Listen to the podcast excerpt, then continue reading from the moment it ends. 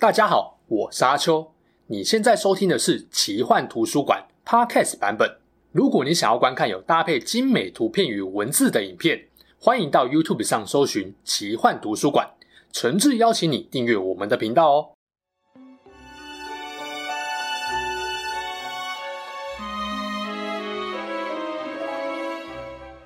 Hello，大家好，我是阿秋，来聊聊神秘奇幻的主题故事。众所皆知，霍格华兹有四大学院。刚入学的新生，第一关就是要接受分院仪式，让分类帽决定你的归属是在哪一个学院。虽然分院跟台湾高二生的分组不同，并不会影响你学习的科目种类，但霍格华兹采取住宿制，不同学院有自己的宿舍跟交易厅。也就是说，分院会影响你在校七年的人际相处。举个例啦。如果你是葛莱芬多学院的，当然是可以趁着吃饭、课堂间的休息时间，或是某些全校性的活动，跟其他学院的人社交。但不同学院会因为年度的学院杯或魁地奇杯有竞争关系和各自的归属感，所以除非私下另外约，不然很难有机会跟其他学院的人熟起来。这也是为什么分院仪式很重要的原因。毕竟分了就不会让你换。这集就要跟大家聊聊霍格华兹四大学院的起源。四大学院的创办人分别是谁？霍格华兹什么时候有分院仪式的？各个学院的特质和风格是什么？以及每个学院又出过哪些知名的巫师呢？想听更多哈利波特的主题故事，恳请大家订阅奇幻图书馆，帮影片按个赞。如果等一下能够看完整支广告，对我的帮助会非常大，非常谢谢你们的支持。霍格华兹魔法与巫术学院是欧洲三大魔法学校之一，创建于西元十世纪，位于苏格兰的霍格华兹城堡，具体的位置不明。大多数的魔法学校地址都是保密的，在避免学校机密被外人得知的同时，也保护学生和学校本身的安全。这所学校是由两位男巫师和两位女巫师所创办的，分别是高追克·葛莱芬多、海加·赫夫帕夫、罗威纳·雷文克劳、萨拉扎·史莱哲林。他们的姓氏也成了后来四个学院的名称。一开始，四位创办人亲自为他们的学院挑选学生，选择的标准当然和他们的性格以及他们看重的理念跟价值有关。接着来认识一下四位创办人。首先，第一位是高追克·葛莱芬多，他是那个时代最出色的决斗大师。高追克握有一把由精灵王国国王莱格纳克一世所打造、镶有红宝石的纯银宝剑，而这把剑就是他的魔杖。高追克的外表粗犷，留着浓密的大胡子，装扮就像是中世纪威严的骑士。哎，等等，我书虽然读得少，但 RPG 还是玩不少。老兄，你明明职业是战士，为什么装成魔法师啊？高追克非常重视勇气、胆量、决心与坚强意志等特质，会选择拥有这些特质的巫师当他的学生。他也不愧是最有骑士精神的巫师，认为只要有上进心，想要认真学习魔法，即使是麻瓜家庭出身的也没有关系。但这个理念和他的挚友萨拉扎·史莱哲林对立，导致两人的友谊最后决裂。第二位是萨拉扎·史莱哲林，霍格华兹的密室中有他的雕像，人家说相由心生。萨拉扎的脸看起来就是一副老奸巨猾、秃头、留着一把白色长胡须的老脸。他是一位精通破心术的纯种巫师，迷恋权位力量。只要是他想要的东西，就一定会奠定缜密计划得到手。萨拉扎是历史记载中第一个会讲爬梭语的人，也成功用来控制蛇妖。他拥有一个印着字母 S 的小金甲，后来传到他唯一一只活着的后裔冈特家族手中。汤姆·瑞斗的妈妈就是冈特家族的人。萨拉扎挑选学生的标准很严格，最要求血统纯正，也特别喜欢有野心、精明干练、为达目的而愿意不择手段的学生。在共同合作了好几年之后，史莱哲林和其他创办人之间的分歧不断加大。萨拉扎蔑视所有来自麻瓜家庭的学生，认为他们靠不住，会拉低巫师的水准。他试图说服其他创办者只招收纯种学生，但是其他人都反对。他的好友高追克·葛莱芬多甚至跟他大吵一架，互相决斗。最终，萨拉扎决定离开霍格华兹。临走前，瞒着所有人，偷偷在地窖下面修建了密室，并把蛇妖藏进去。等到密室再次被打开的时候，蛇妖就能够净化学校，清除所有麻瓜出身的学生。哎，不是，老头，你一言不合就放蛇妖出来害人啊，太可怕了吧！更可怕的是，将近一千年之后，还真的有个传人实现了他的遗志。就这点来说，汤姆·瑞斗也真的是千年难得一见的奇才了。第三位是罗威纳·雷文克劳，一位有着黑眼睛、黑长发、美丽但面色严厉、有点令人生畏的女巫师。罗威纳的智慧和创造力极高，因此特别看重学生们的学识智慧、敏锐度、创造力和领悟力。在他的学院中，有很多麻瓜家庭出身的学生，他也将自己的女儿海莲娜·雷文克劳纳入自己的学院，亲手培养。罗威纳有一顶宝石王冕，据说只要戴上它就会更加聪明。但是这顶王冕后来被想要比母亲更聪明、更有名望的女儿给偷走了。出于羞愧，罗威纳一直对众人隐瞒这件事，同时派很爱女儿的血腥男爵巴罗找回爱女。没想到海莲娜被找到后拒绝回来，惨遭巴罗杀害。巴罗也在冷静之后因为悔恨而自杀。他们两人后来分别成为雷文克劳跟史莱哲林学院的幽灵。罗威纳在得知女儿遇害后心碎不已，很可能因为这样生了重病，是四位创办人中最早过世的。第四位是海加·赫夫帕夫，他是四位当中包容心最强的。有别于其他三位创办者，都有自己一套挑选学生的标准。海加认为，只要你有心向学，他就没有不收的理由。这体现了赫夫帕夫的善良。虽然讲难听一点，好像是捡别人剩下的，但老实说，除了雄心壮志、勇敢跟智慧以外，这个世界上就没有其他值得赞扬的特质了吗？当然不是。海加特别看重忠诚、善良、诚实、勤奋努力与正义等特质。他的学生或多或少都具备这样的特质。在接收学生后，除了一视同仁，他也会把自己所有的本领都毫无保留地传授给学生。这样的魅力也让多数人都喜欢他。而他对麻瓜和麻瓜家庭出身的孩子态度也相当开放包容。海加还有一个绝活就是烹饪。现在霍格华兹餐宴上出现的许多传统菜肴都来自海加的食谱。所以他的学生有很多都很懂吃，也擅长跟食物有关的咒语。哎，隆恩，你应该去的吧？海加还让家庭小精灵到霍格华兹的厨房工作，并确保他们不会受到虐待和辱骂。赫夫帕夫学院的代表物就是海加肖像手中拿的金杯，据说它有许多魔力，最后传给了海加一个富裕的后代史密家族。可惜后来没有意外，也被汤姆·瑞斗夺走了。尽管四位创办人拥有强大的魔法战力，但身为人类，寿命是有限的。他们很快就意识到，一旦去世，就没有办法分别依照他们所重视的特质来挑选学生。高追克·格莱芬多想出一个办法，他摘下自己帽子，让四个人都对他注入自己的思想和价值观，这样就能够在他们死后，由帽子为他们的学院继续挑选合适的学生。于是，分类帽诞生了。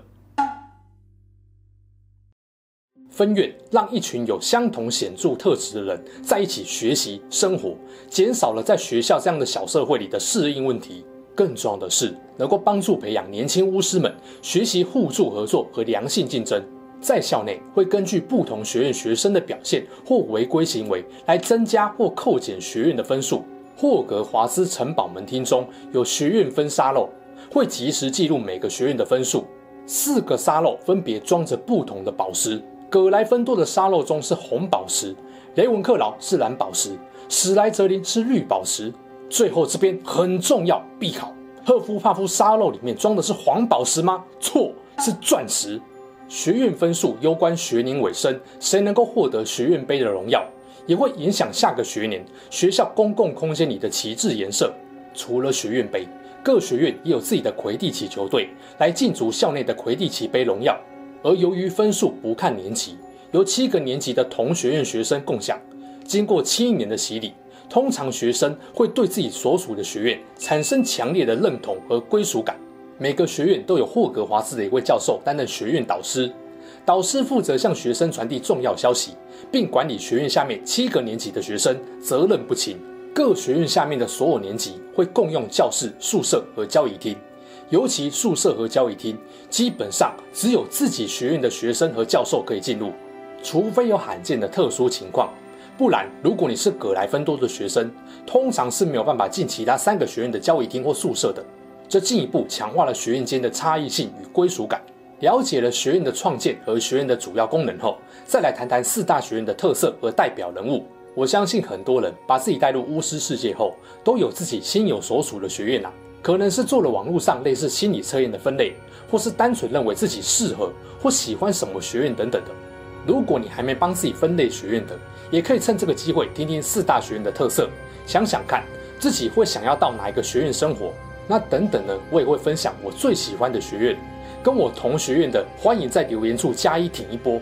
格莱芬多学院的代表特质是勇敢、胆量、骑士精神、坚强、豪爽、活力、奋不顾身等等。学院的代表动物是金狮，代表颜色是红色和金色。哈利波特故事中的学院导师是变形学教授兼副校长的麦米奈娃。学院的代表幽灵是尼古拉斯·德米西·波普顿学士，人称差点没头的尼克。格莱芬多的交易厅和宿舍设在城堡其中一座高塔楼，入口位在城堡东翼的八楼。想要进去，必须对着胖女士壁画说出正确口令。来到交谊厅内部，颇有欧洲中世纪骑士贵族那种朴素庄严又不失典雅的风格。格莱芬多被大家熟知的代表巫师非常多，毕竟《哈利波特》故事的主角群大多是这个学院的，像是哈利、妙丽、荣恩和金妮等卫斯理家族的，奈威、邓布利多、海格、莉莉、詹姆、天狼星、杜平、彼得等等。史莱哲林学院的代表特质是野心勃勃、精明狡诈、足智多谋、谨慎保守、神秘、渴望权力等等，还特别重视巫师的纯血血统。学院的代表动物是银蛇，代表颜色是绿色和银色。学院导师在一九八一年之前是魔药学教授史拉轰，后来则由史内普接替他的职务。代表幽灵是血腥男爵巴罗。史莱哲林的交谊厅和宿舍位在地窖的一堵石墙后面和湖泊的下方。进入前需要说出正确的口令。在缺少阳光的透射下，交谊厅充满着冷酷、幽暗与深邃的神秘感，可以看见湖中生物。史莱哲林的代表巫师也不少，像是英国的传奇巫师梅林、汤姆·瑞斗、史拉轰、史内普、拽哥、鲁修斯和水仙马粪、贝拉雷斯壮、天狼星的弟弟狮子阿尔法布莱克等等。因为史莱哲林学院特别看重巫师血脉，具足结党性强烈，还有为达目的不择手段的特质。二十世纪中叶以后，不少人一毕业就加入食死人，还喜欢用黑魔法。被戏称为黑巫师养成班或阿兹卡班训练营。当然了，也不是所有的史莱哲林都是黑巫师或恶人，但的确有不少都被伏地魔带坏了。雷文克劳学院的代表特质是博学多闻、求知若渴、机智诙谐、高创造力、高领悟性与高贵优雅等等。学院的代表动物是老鹰，代表的颜色是蓝色和古铜色。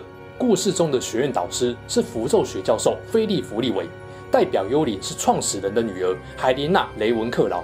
想进入雷文克劳交易厅，需要正确的逻辑谜语答案，而这个谜语并不限该学院的学生才能够解开。例如，麦教授就曾经轻松解开谜语而进去。他位在城堡西翼的塔楼顶端，布满蓝色圆形的帷幔和扶手椅，有一个画着星星的圆顶天花板，和罗威纳带着他冠冕的复制雕像。由于位在高处，这里有一个环山包围的壮观景色。风格也是四大学院中最优雅的一个。雷文克劳的代表巫师有弗利维、露娜、张秋、爱哭鬼麦朵、奎洛、吉德罗洛哈等等。最后，终于讲到阿丘尔的学院啦、赫夫帕夫学院的代表特质是勤奋努力、有耐心、奉献精神、体贴周到、包容、忠诚、正直、慈爱、慷慨好施及公平公正等等。学院的代表动物是獾。代表颜色是黄色和黑色。故事中的学院导师是草药学教授帕莫纳芽菜。代表幽灵是胖修士。赫夫帕夫的宿舍和交易厅和厨房位在同一条走廊上，想要进去就必须按照海加赫夫帕夫的节奏敲击正确的木桶。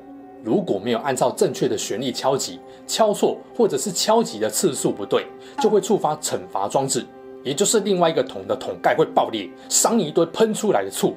据说这里是唯一一个没有被其他学院学生光顾过的交易厅。赫夫帕夫交易厅是一间朴实、暖色系的圆形大房间，天花板很低，随处可见悬挂或摆放的植物，还有和植物愉快共处的昆虫。这里舒适温馨，充满阳光照耀，通过窗户可以看到外头许多花草。赫尔夫帕夫学院虽然人气最低，但也有一些知名巫师从这里毕业，像是怪兽系列的主角纽特。芽菜教授、小仙女东斯、西追、奈威的老婆汉娜·艾宝等等。我知道不少人会觉得啊，赫夫帕夫就是个最没特色也最弱的学院嘛，谁想去呀？但这个学院偏偏是 J.K. 罗琳最喜欢的学院。但毕竟罗琳在小说中对于赫夫帕夫的描述确实不多，不少人会对欢院有错误认知，也不意外。而身为赫夫帕夫一员的我，未来将会做一集影片跟大家平反，聊聊为什么罗琳最喜欢这个学院。以及从欢院成员的角度来聊聊，为什么我认为赫夫帕夫拥有绝对不输给其他学院的强大之处。影片最后闲聊一下，虽然霍格华兹的传承推出后被誉为是有史以来最棒的哈利波特游戏，但毕竟是单人游戏，即使四大学院的宿舍交易厅氛围还原的多好，多有沉浸感，总是没有办法让你对所选的学院有认同归属感。不意外嘛？很多人的认同归属感都在阿兹卡班嘛，这点我不得不说，作为多人同乐取向的《哈利波特》手游，就真的会给人一种各学院独有的认同感。例如，在学院的决斗比赛中，葛莱芬多最常夺冠；在魔法知识问答比赛中，几乎都是雷文克劳得第一。而赫夫帕夫也真的是学院竞赛中最少夺冠的，这可能跟人数最少有关系啦。但我觉得更大的原因是。大家在选择学院时，有很多是真的会考虑到自己的性格特质最适合哪边。身为师院学生，我们最有胆识和勇气了，打架怎么可以输别人？拼了！身为音乐学生，博学多闻就是我们最自豪的特点。笔试问答怎么可以输？为了背题库熬夜 K 书也在所不惜。然后在赫夫帕夫的学院频道上，就会看到自己人安慰自己人，没差啦。我们重视公平竞争，但不喜欢强出头啊！运动、打架跟念书，我们都不是最顶的，有什么关系？至少我们很懂吃啊！来，美食照摔波，然后就会看到一堆欢怨的人，大半夜还在公屏上面丢食物图，很好笑。以上心得是我自己的电玩体验，绝对没有收半毛钱帮忙打广告。手游现在我也很少玩了，也不知道它可以活多久，但至少让我开心过一段时间嘛。好像也就足够了。好啦，未来应该是会特别帮赫夫帕夫做一集影片。如果你也想看你的学院被特别介绍，也欢迎留言让我知道。我是阿秋，我们下集影片再见喽。